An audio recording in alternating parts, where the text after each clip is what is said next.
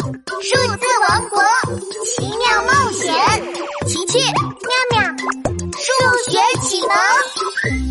数学启蒙故事五：拯救数学公主的关键——规律。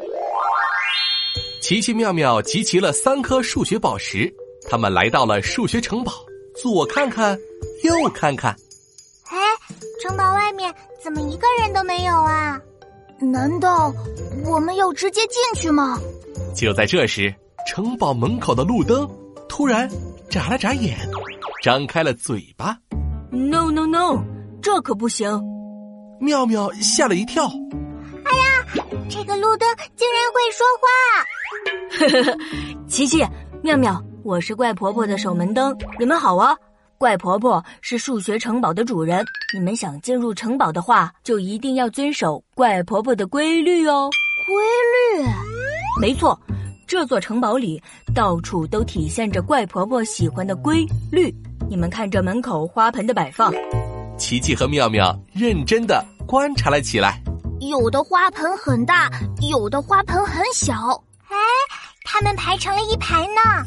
观察的很仔细哦。你们发现了吗？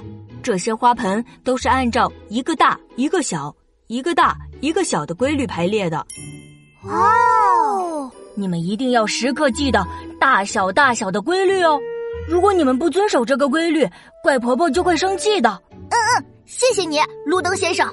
奇奇妙妙小心翼翼的敲了敲怪城堡的门。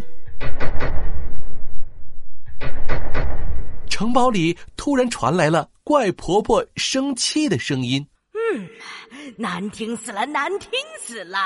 敲门没有规律，我是不会开门的。”哎呀，对了，敲门要有规律。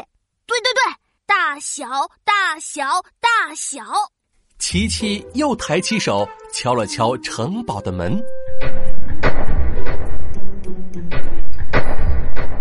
奇奇妙妙紧张极了，怪婆婆的门会开吗？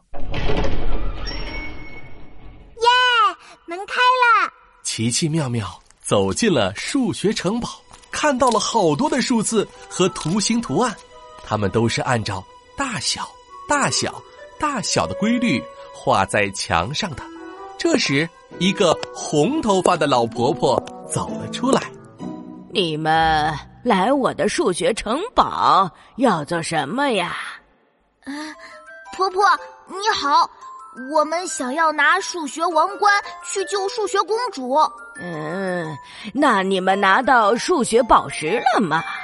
拿到了。琪琪拿出数字宝石、时间宝石和图形宝石，三颗数学宝石闪闪发光。哦 很好，很好。怪婆婆点了点头，从怀中掏出一个旧旧的王冠，然后一挥手，琪琪手里的三颗数学宝石都飞了起来，咻，被吸到王冠上。旧旧的王冠瞬间绽放出耀眼的光芒。嗯，有了数学宝石，数学王冠才有了威力。拿去吧。嗯，谢谢你，婆婆。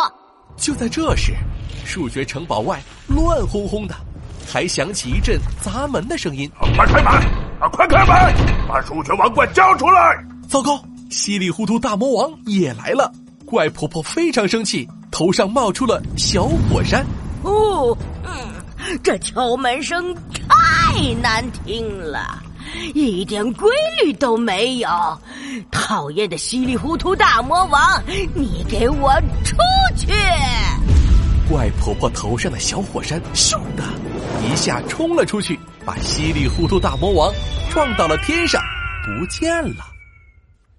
哦，奇奇妙妙，你们快拿着数学王冠去救数学公主吧！不然，数学王国会被这家伙搞得乱七八糟的。孩子们，你们能做到吗？嗯嗯，我们一定救出数学公主，保护数学王国。婆婆，再见。琪琪和妙妙能顺利救出数学公主吗？